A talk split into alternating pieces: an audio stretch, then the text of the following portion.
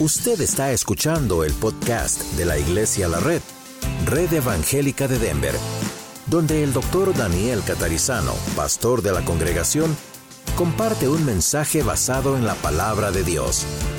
Ahora abra su corazón y permita que en los próximos minutos el Señor le hable y le bendiga.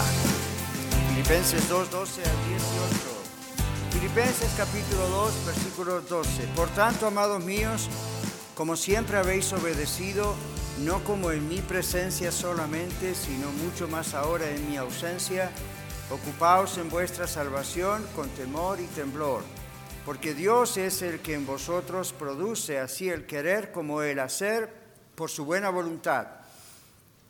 Haced todo sin murmuraciones y contiendas, para que seáis irreprensibles y sencillos, hijos de Dios sin mancha, en medio de una generación maligna y perversa, en medio de la cual resplandecéis como luminares en el mundo, asidos de la palabra de vida, para que en el día de Cristo yo pueda gloriarme de que no he corrido en vano, ni en vano he trabajado.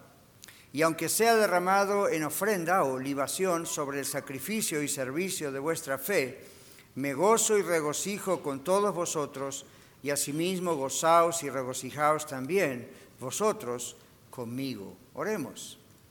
Padre, gracias te damos hoy porque tú nos das el privilegio, el honor que no merecemos de ser parte de tu servicio. Gracias, Señor, porque sí somos parte de tu reino desde el día que entregamos nuestra vida al Señor Jesucristo y fuimos salvos. Y ahora, Señor, también a través del tiempo nos das el privilegio a todos, de una manera u otra, de servirte. Gracias, Señor, por esta cuarta congregación que estamos a punto de comenzar. Pero gracias ahora también por tu palabra. Enséñanos, desparrámala en las tres congregaciones de este tiempo y en nuestro corazón. Haz que penetre, Señor. En el nombre de Jesús. Amén. Bueno, un par de declaraciones. Este es un texto en el versículo 12, que es el primer versículo que leímos, donde Pablo escribiendo a la iglesia de Filipo les dice, ocúpense en vuestra salvación con temor y temblor. Y algunos en algunas iglesias han tomado este versículo para decir que la salvación se pierde. Este no es un versículo para decir que la salvación se pierde, más no hay ningún versículo para eso. Eso es una interpretación de alguien. Aquí inclusive en el griego, en el original, el concepto que aquí en Reina Valera 1960 y otras versiones en español traducen como ocúpense en vuestra salvación, no es el caso de la salvación de la justificación, el momento de la salvación. Esta es la salvación en el tiempo de la santificación. Una traducción aún mejor debería ser. Y algunas Biblias al revisar las palabras otra vez, no quiere decir que las Biblias tienen errores, pero el lenguaje va a veces cambiando un poco y le da mejor sentido a lo que realmente dice el original. Y en otros lugares habla aquí de ocúpense en la salvación en el sentido de la santificación, en el sentido de ir trabajando y trabajando y trabajando con el Señor, no para ganar la salvación, sino para poder ser cada vez mejor. Y eso lo hace el Señor pero la Biblia dice que debemos ocuparnos en esto. Por eso hoy nos estamos ocupando, ¿ven?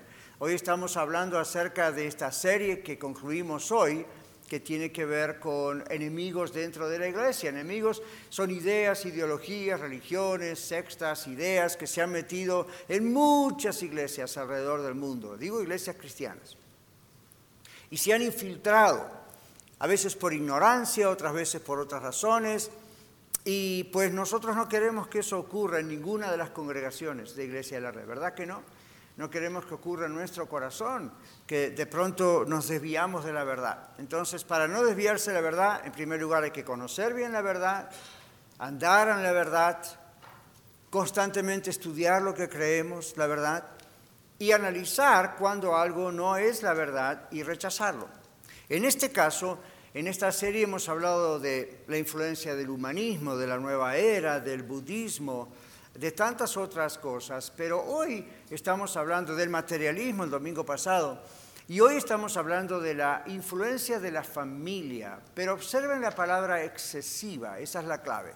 Cuando la influencia de la familia es excesiva, Y es cierto, hay tal cosa como una influencia excesiva. Ahora, ¿qué tendrá que ver eso con el texto de Filipenses? El texto de Filipenses aquí nos está hablando acerca de ocuparnos en nuestra santificación, en nuestra salvación, en nuestro vivir en Cristo. La vida cristiana no es simplemente acepté a Cristo un día, me bauticé, me hice cristiano, como dicen ahí. Y ahí lo dejé. Evidentemente la vida cristiana es mucho más que eso. La vida cristiana es crecer y caminar en Cristo. Y hoy, al aprender juntos como familia, es lo que estamos también haciendo. Y bueno, aquí habla de murmuraciones y contiendas. Más que nada lo que estaba ocurriendo en la iglesia en la ciudad de Filipos es que se iban metiendo sectas o ideas, ¿verdad? Herejías, y hacían dividir la congregación. Entonces, Pablo les dice a ellos, dejen ese tipo de murmuraciones, dejen ese tipo de contiendas, dejen todo tipo de murmuraciones. Dice, ustedes tienen que ser hijos de Dios sencillos. Es otra manera de decir mansos, irreprensibles, que no haya que estar disciplinándolos, disipulándolos y disciplinándolos lo menos posible, ¿ok? No hay necesidad, como los hijos en un hogar, cuando aprenden, cuando se les enseña, hay menos disciplina. Irreprensible viene de la palabra no necesaria, no necesidad de reprender, ¿ok? Entonces, a murmuraciones, contiendas, es para reprender. Pablo le dice a la iglesia en Filipos, traten de trabajar en su salvación, en el caminar con el Señor de tal manera que no se permitan ser confundidos ni tener que ser reprendidos. Y les dice, miren que están como hijos de Dios en una generación maligna y perversa. Estas no son otras iglesias, este es el mundo, como dice la Biblia, ¿verdad? La sociedad maligna y perversa. Pero él dice, en el medio de la cual resplandecen ustedes como qué? Luminares en el mundo. La palabra en griego luminares no indica ah, la idea de una estrella que ilumina por luz propia, sino eh, una luminaria es algo que ilumina por reflejo de otra luz. Entonces nosotros iluminamos con la única luz que es Cristo Jesús. Jesús es la luz del mundo.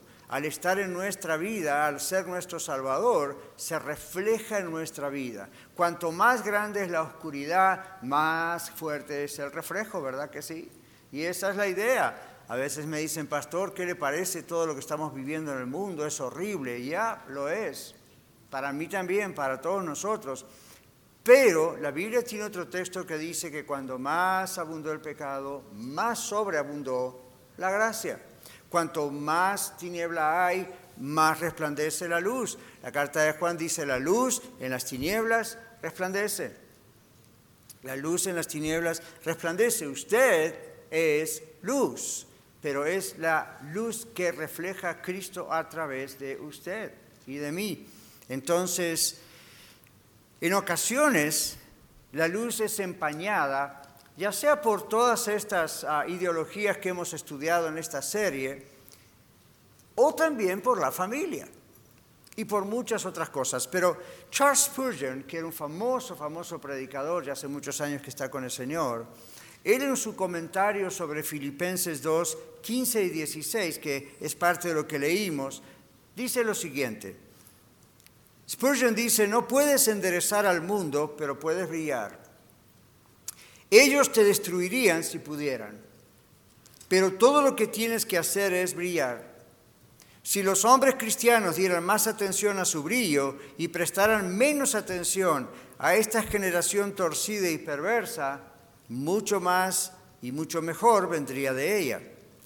Pero hoy en día, y Spurgeon está hablando hace muchísimas décadas atrás, hoy en día, dice, se nos aconseja manténganse al tanto de los tiempos y atrapen el espíritu de la época. Ya pasaba en su época, ¿verdad? Si yo alguna vez, dice Spurgeon, pudiera atrapar ese espíritu, lo arrojaría en el abismo sin fondo, porque es un espíritu antagónico, contrario a Cristo, en todos los aspectos. Solo estamos para mantenernos claros de todo eso y en cambio brillar como luces en el mundo, extendiendo la palabra de vida. Y concluye diciendo Spurgeon, tu brillo en gran parte consiste en sostener en alto la palabra de vida, con la práctica, con el hablar a otros. Ahora, la influencia excesiva de la familia es algo alimentado por la cultura y perpetuado por la cultura. Y si nosotros no somos conscientes de este problema, no vamos a poder levantar en alto lo que dice la palabra de Dios, ni predicarlo o enseñarlo, y mucho menos practicarlo. Si estamos constantemente ah, ignorando el problema que en parte la cultura y nuestra familia tal vez pudo haber tenido en exceso ah, hacia nosotros. Entonces, ah, si no estamos conscientes de esto, y por eso hoy queremos estar conscientes y lo estamos hablando, pero si no ah, estamos conscientes no podremos levantar en alto la palabra de vida y en cambio lo que ocurrirá es que vamos a continuar permitiendo esa influencia de la familia y que esa influencia tenga más poder en nuestras vidas y actitudes y decisiones que la misma palabra de Dios, que lo que la Biblia manda. Entonces, en primer lugar, veamos esto, la influencia de la familia. ¿Cuándo es excesiva? La influencia de la familia es excesiva, por ejemplo, cuando se trata de transmitir tradiciones culturales, escuche esto, antibíblicas. Yo comprendo que yo, usted, todos los que están viéndonos en el video, todos hemos recibido tradiciones culturales desde nuestros países, a través de nuestra familia, desde los tatarabuelos, bisabuelos, abuelos, papá y mamá, comprendo. Pero el día que nosotros vinimos a los pies de Cristo Jesús y Él nos salvó, la Biblia dice que su Espíritu Santo nos hizo nuevas criaturas. Lo demás quedó en el pasado, ahora todas las cosas comienzan a ser nuevas para nosotros. Entonces ya la base de nuestras decisiones, actitudes, acciones, ya no es más aquella cultura o las tradiciones familiares. Algunas, por cierto, no son malas, pero muchas lo son. La Biblia es ese filtro que nos muestra esto sí, esto no. Esto no hay problema de continuarlo porque es bueno, mas esto otro es anti de lo que la Biblia dice para una nueva criatura, como somos usted y yo los que hemos entregado nuestra vida a Cristo.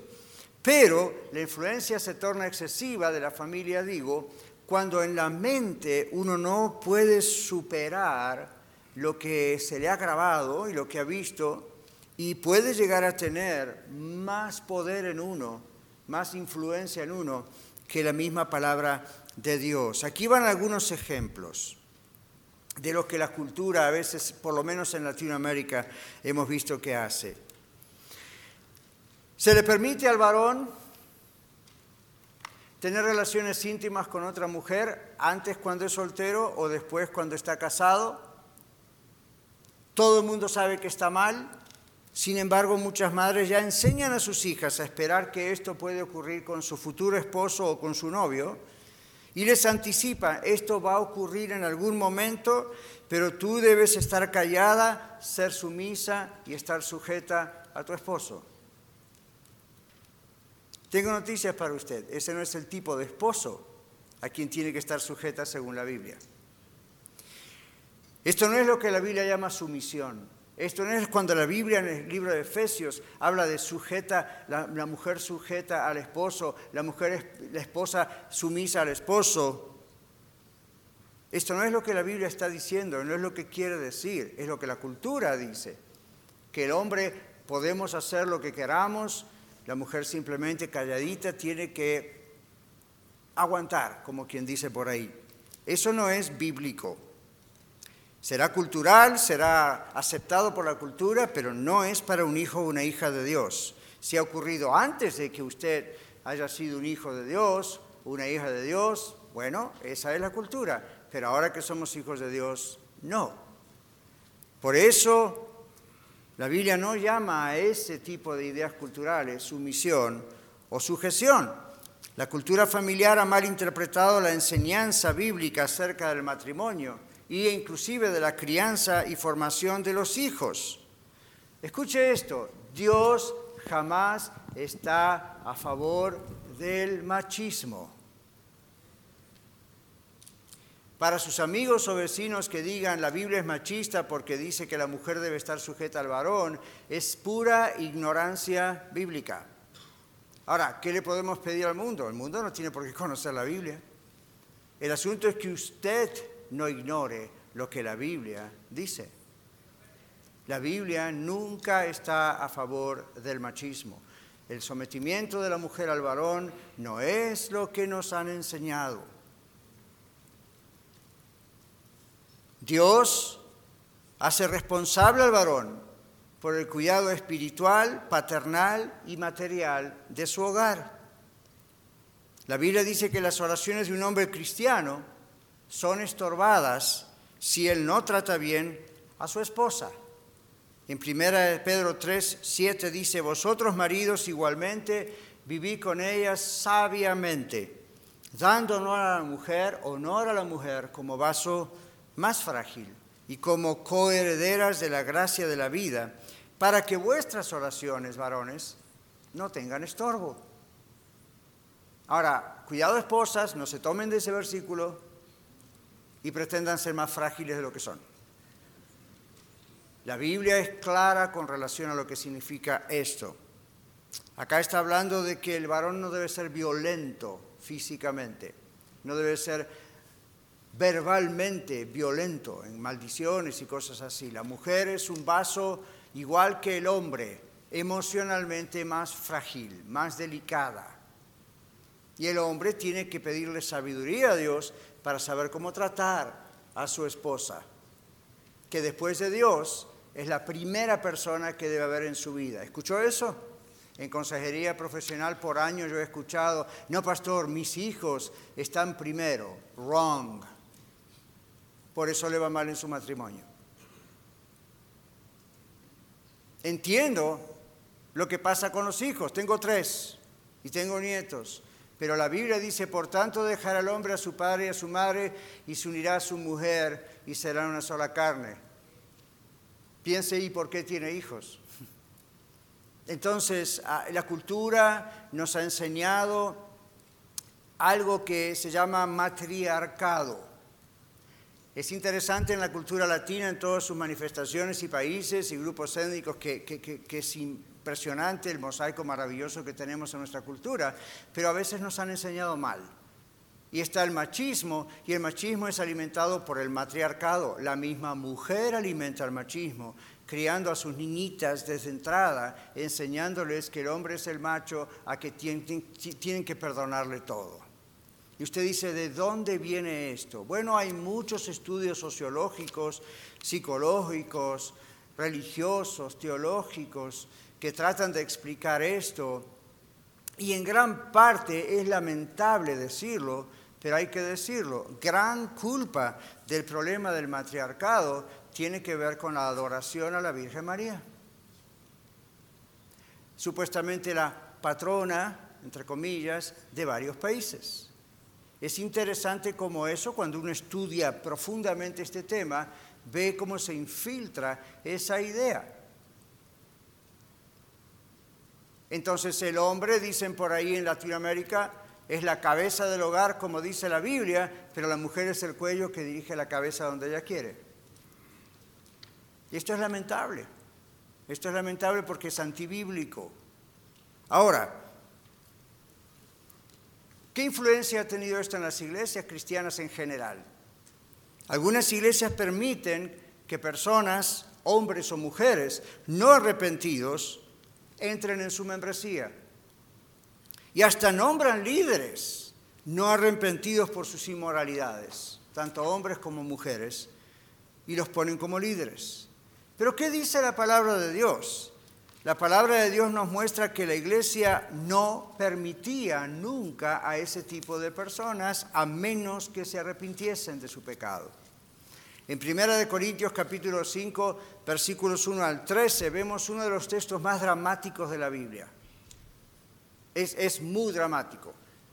El Espíritu Santo, Dios, inspira al apóstol Pablo a hablar a la iglesia en la ciudad de Corinto y en el capítulo 5 dice esto. De cierto se oye que hay entre vosotros fornicación. Fornicación es sexo antes del matrimonio. Y tal fornicación cual ni aún se nombra entre los gentiles, los paganos. Tanto que alguno tiene la mujer de su padrastro, es la idea. Y vosotros, y está hablando de un caso específico, y vosotros estáis envanecidos. ¿No debierais más bien haberos lamentado para que fuese quitado del medio de vosotros el que cometió tal acción? Pablo dice, ciertamente yo, como ausente en cuerpo, está escribiendo una carta desde otra ciudad, pero presente en espíritu, ya como presente juzgado al que tal cosa ha hecho. Verso 4, en el nombre de nuestro Señor Jesucristo, reunidos vosotros y mi espíritu, eso significa estoy pensando igual que ustedes, con el poder de nuestro Señor Jesucristo, el tal sea entregado a Satanás para destrucción de la carne, a fin de que el espíritu sea salvo en el día del Señor Jesús. ¡Auch! 6. No es buena vuestra jactancia. En otras palabras, está diciendo pasar por alto eso es una jactancia de parte de ustedes, iglesia de Corinto. Y hace la pregunta, verso 6. ¿No sabéis que un poco de levadura leuda toda la masa? Limpiaos pues de la vieja levadura para que seáis nueva masa. En otras palabras, todas esas tradiciones, todas esas cosas paganas que les parecían normales en su cultura, ¿qué dice la Biblia? Límpiense de eso no es aceptable para una nueva vida que representamos cada uno de nosotros formando la iglesia. Limpiaos pues de la vieja levadura para que seáis nueva masa, sin levadura como sois, porque nuestra Pascua, que es Cristo, ya fue sacrificada por nosotros. Así que celebremos la fiesta no con la vieja levadura, ni ah, con la levadura de malicia y de maldad, sino con panes sin levadura de sinceridad y de verdad. Está haciendo analogías. Verso 9, os he escrito por carta que no os juntéis con los fornicarios. No absolutamente o solamente con los fornicarios de este mundo, o con los avaros, o con los ladrones, o con los idólatras, pues en tal caso sería necesario salir del mundo. Más bien os escribí que no os juntéis con ninguno que, y acá está la clave, aquí está la clave, no os juntéis con ninguno que, llamándose hermano, diciendo soy cristiana, soy cristiano, fuere fornicario o avaro o idólatra o maldiciente o borracho o ladrón, y podría seguir, ¿verdad? Y dice, con el tal ni aún comáis. ¡Wow! Porque ¿qué razón tendría yo, dice Pablo, para juzgar a los que están fuera, que están en el mundo? ¿No juzgáis vosotros a los que están dentro? Porque a los que están fuera Dios juzgará. Quitad pues a ese perverso de entre vosotros. ¿Cómo reaccionarían ustedes si yo estuviera en otra ciudad y les escribiera esto?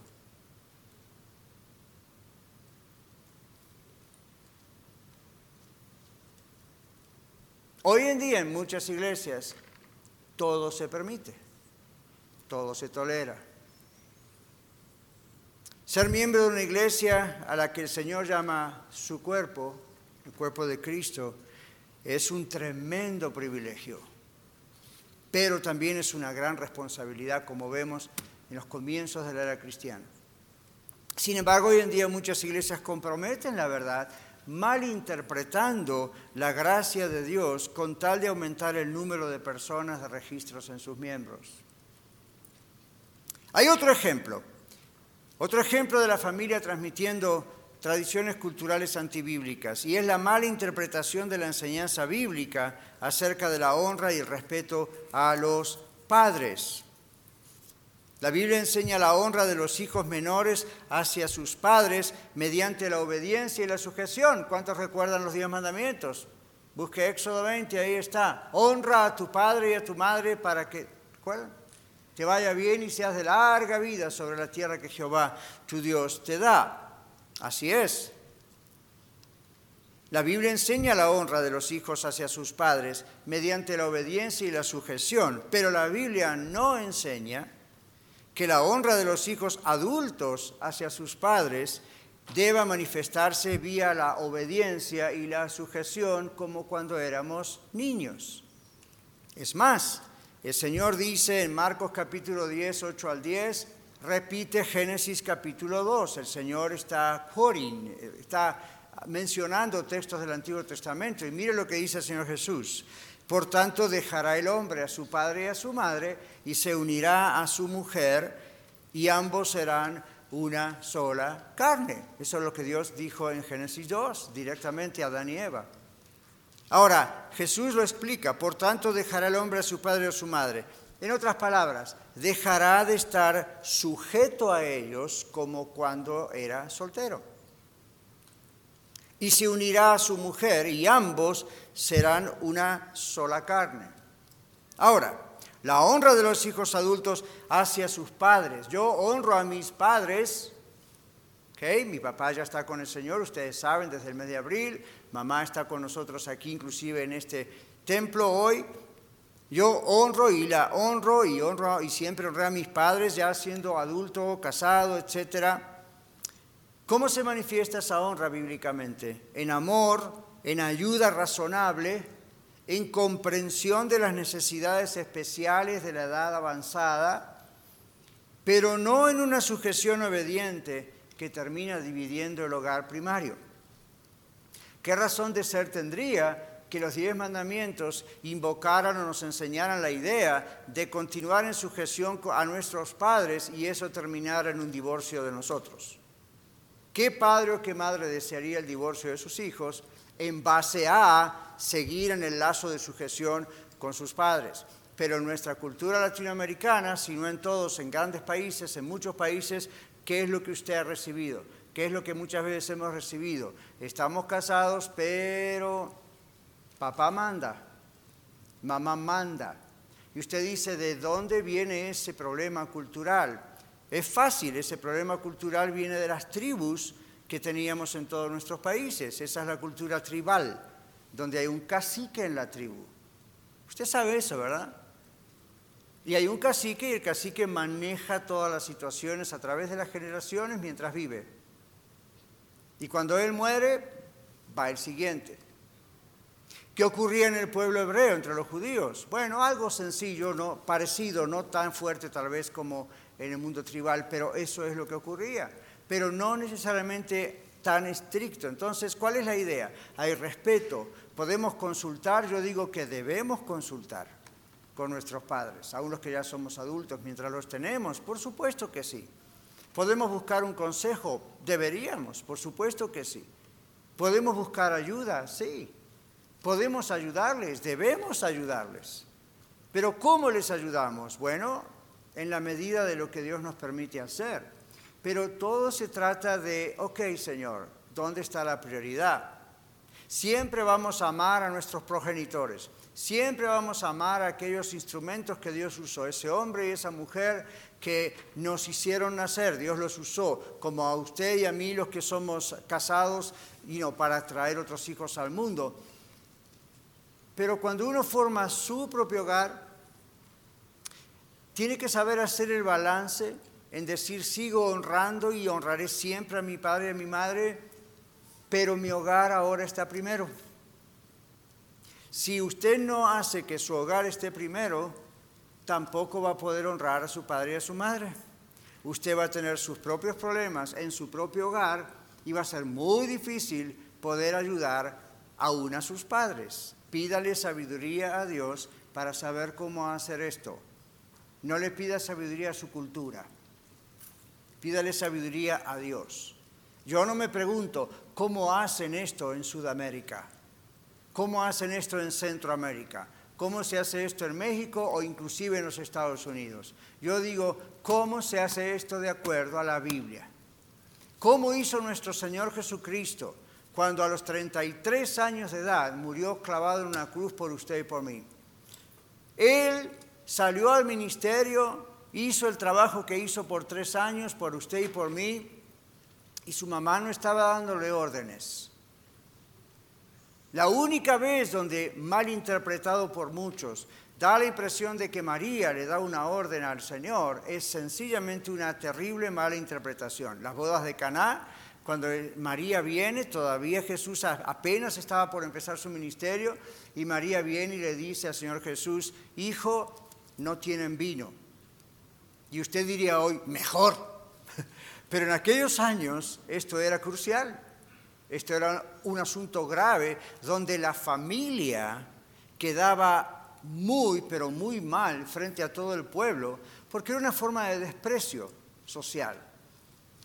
María como toda mujer que observa detalles, vio esto, supo esto, tal vez era amiga de la familia, no sé, la Biblia no lo dice, pero ella va y le dice, sabiendo quién es Jesús, le dice no tienen vino. No le está diciendo quiero que multipliques el agua en vino o que transformes el agua en vino. ¿Se dieron cuenta? María no le dice qué es lo que tiene que hacer, le dice hay una necesidad. Esto es lo que está pasando. No sabemos si Jesús en ese momento no se dio cuenta, no lo vio, estaba en otra cosa, sí lo vio, sí sabía. La cuestión es que María viene y le dice, hay una necesidad en esta familia, no tienen vino. Jesús siendo judío sabía lo tremendo que eso significaba para ellos. Es casi como si en nuestras bodas actuales usted invita a toda esta gente del pueblo y resulta que por alguna razón se les acaba la comida en la mitad de la fiesta. ¿Ok? y de pronto alguien muy preocupado dice, ¿y ahora sigue llegando gente y no hay más comida? Bueno, María va y le dice al Señor, no hay más vino. Y la respuesta de Jesús confunde a mucha gente. Jesús dice, ¿qué tienes conmigo, mujer? Aún no ha llegado mi hora. Mujer no significa un desprecio, simplemente la está tratando con la altura que usualmente los hijos adultos trataban a su mamá. ¿Ven la diferencia? Le estaba diciendo, en otras palabras, bueno, gracias por decirme esto, pero ¿por qué me estás diciendo esto? Mm, todavía no ha llegado mi hora. María hizo lo que usted y yo tenemos que hacer. Fue y le dijo a los servidores, hagan todo lo que él les dice. De ahí murió el problema. En otras palabras, no se pusieron a discutir. Jesús le habló con la altura que un hijo adulto en ese momento hablaba con su mamá, pero la puso en su lugar, como diciendo, bueno, ok, ya veo que está esta necesidad, yo tengo que tomar esta decisión, mamá. Y usted dice, pero después le hizo caso. No le hizo caso. Tuvo compasión de la familia sabiendo lo que esto iba a ocurrir. Y sin duda comprendió en su espíritu, la Biblia dice que no hacía nada que no podía hacer, decir que no viniera del Padre, que este era el momento de comenzar su ministerio público. Y entonces convierte el agua en vino. Pero solo para decirles en el lenguaje se muestra cómo un judío a la altura de los años de Jesús trataba a su madre adulta. Cuando llega a la cruz, colgado en la cruz, el único discípulo que está frente a él es Juan. Y Jesús se dirige a Juan y le dice, hijo, no era hijo de él, le dice, hijo, he aquí tu madre. La mira a María, le dice, madre, he aquí tu hijo. Aparte de todas las connotaciones que usted le buscar teológicas, esto es para nuestro mensaje hoy. Jesús, como varón, como hombre, como hijo, aún muriendo una muerte tan cruenta en la cruz por usted y por mí, pensó en su mamá. Y proveyó para su mamá. ¿Qué le proveyó? Un hijo. El discípulo amado. Yo me voy, esta es ahora tu mamá, ten cuidado de mi mamá. Mamá, ten cuidado, ahí está tu hijo, él te va a cuidar. Esa es la idea. Pero Jesús no hizo a un lado su ministerio para ayudar a María. Cada cosa estuvo en su prioridad. Honra a tu padre y a tu madre. Y Jesús lo puso en práctica aún en la cruz. Muchas iglesias lamentablemente han sido propagadoras de los pecados de la cultura en vez de ser columna y baluarte de la verdad. La Biblia en 1 Timoteo 3:15 nos dice que Dice Pablo a Timoteo, si yo me tardo, sepas cómo te conviene conducirte en la iglesia, en la casa de Dios, que es la iglesia del Dios vivo, columna y baluarte o fundamento de la verdad. Ahora, las iglesias que no confrontan este problema de la excesiva influencia de la tradición familiar en nosotros participan del problema, lo empujan, lo perpetúan, lo siguen transmitiendo. Los miembros de las iglesias influenciadas por la cultura familiar excesiva o tóxica ponen a la iglesia, el cual es el reino de Dios en la tierra, en segundo o en tercer lugar, ¿verdad?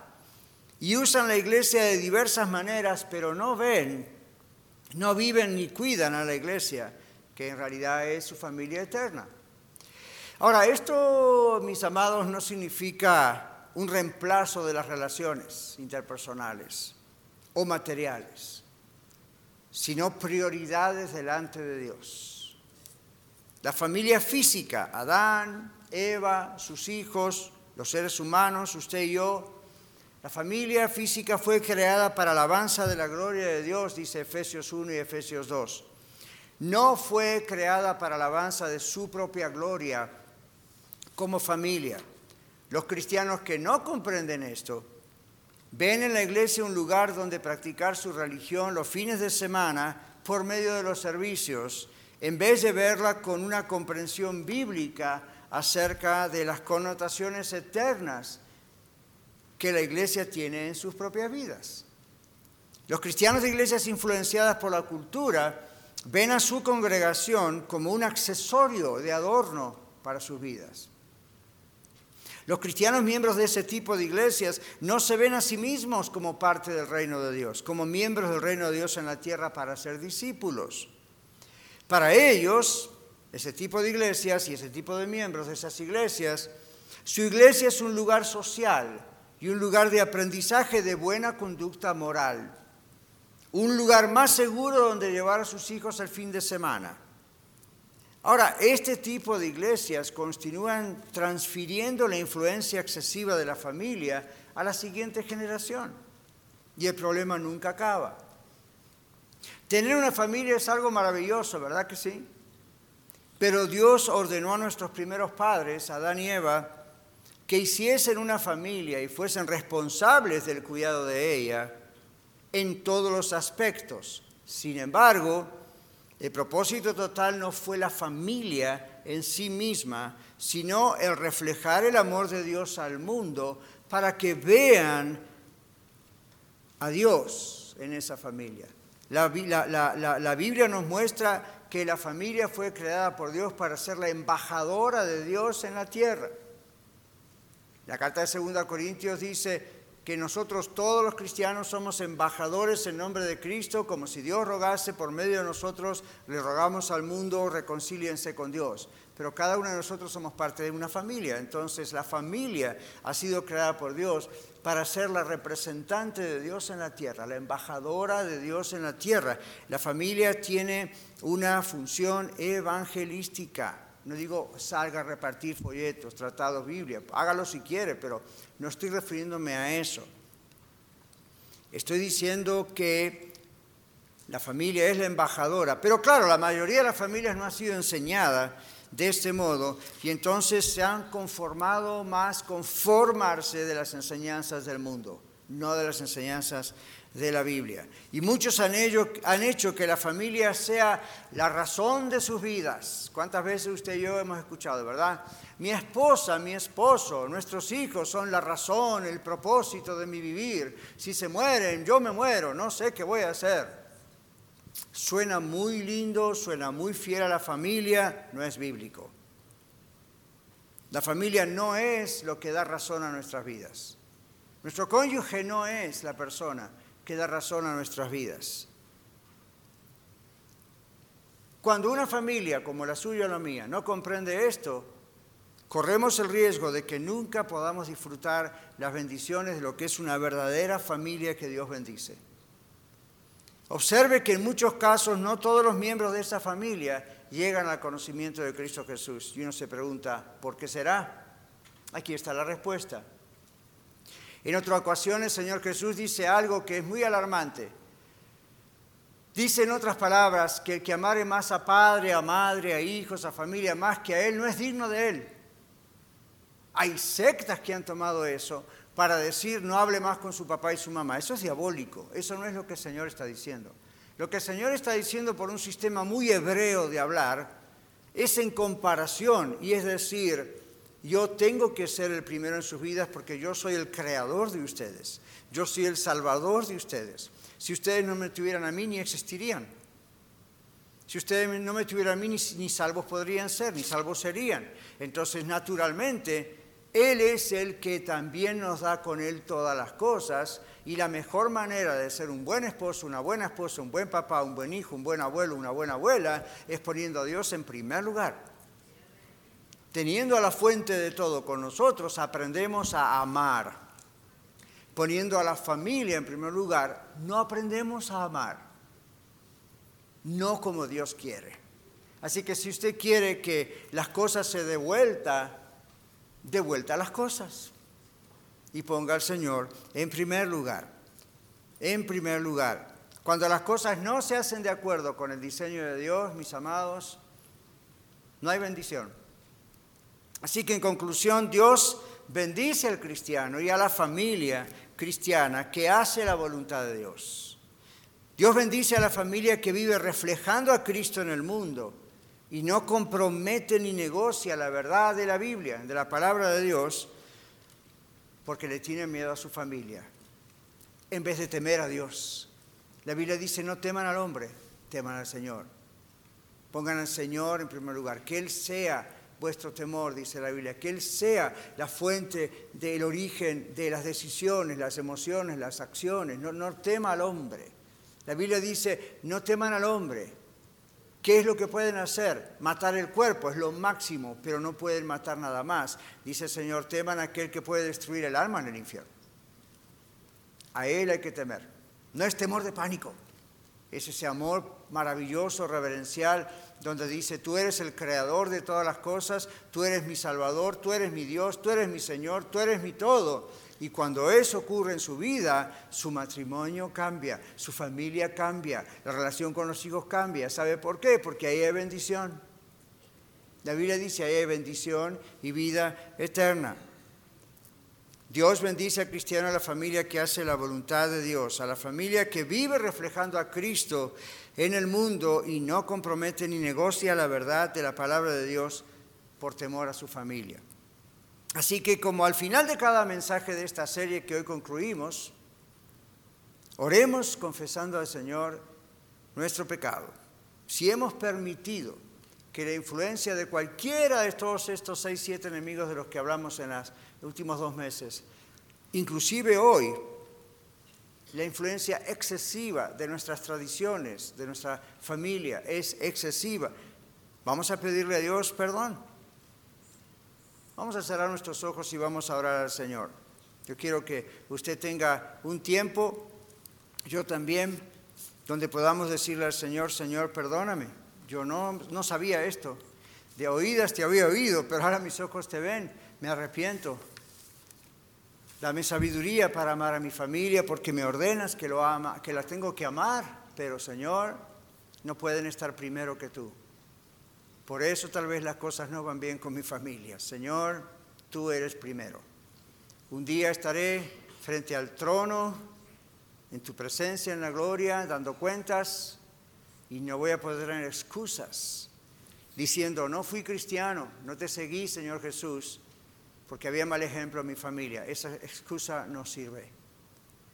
O Señor, tuve miedo de lo que iban a decir a mí.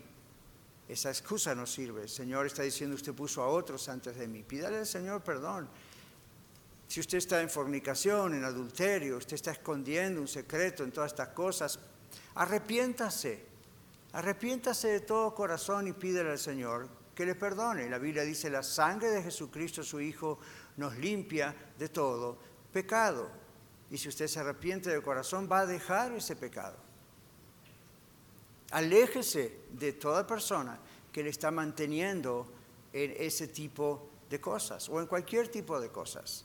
La Biblia no dice que debemos dejar de hablar con otros, la Biblia dice que nuestro estilo de vida debe reflejar el estilo de vida de Cristo. Y si no es así, debemos tomar medidas muy serias para que llegue a ser así. Padre, todos nosotros somos pecadores. Y aún los que somos salvos por ti, sabemos que somos salvos por tu gracia y tu misericordia a nosotros, por la cruz de Cristo y por su resurrección. Mientras estamos en este planeta Tierra, mientras estamos en este cuerpo, pecamos. No como un estilo de vida constante, pero a veces caemos y caemos feo.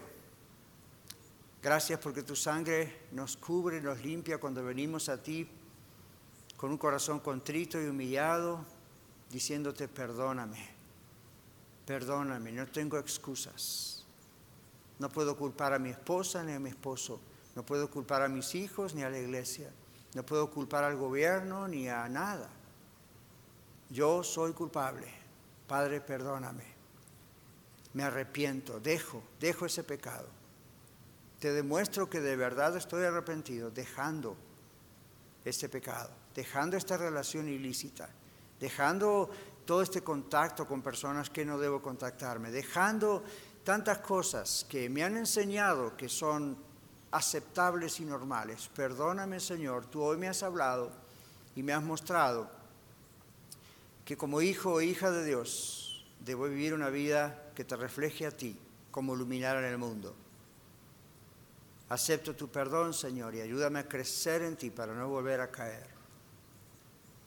Y si usted nunca ha tenido una relación con Cristo, pídasela al Señor.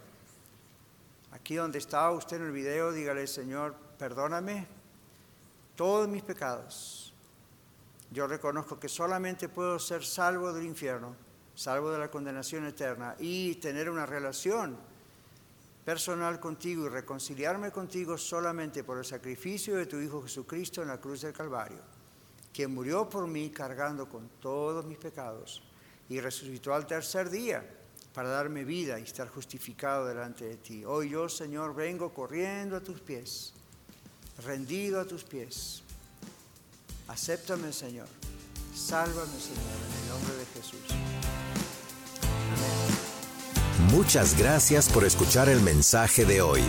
Si tiene alguna pregunta en cuanto a su relación personal con el Señor Jesucristo o está buscando unirse a la familia de la Iglesia La Red, por favor no duden en contactarse con nosotros.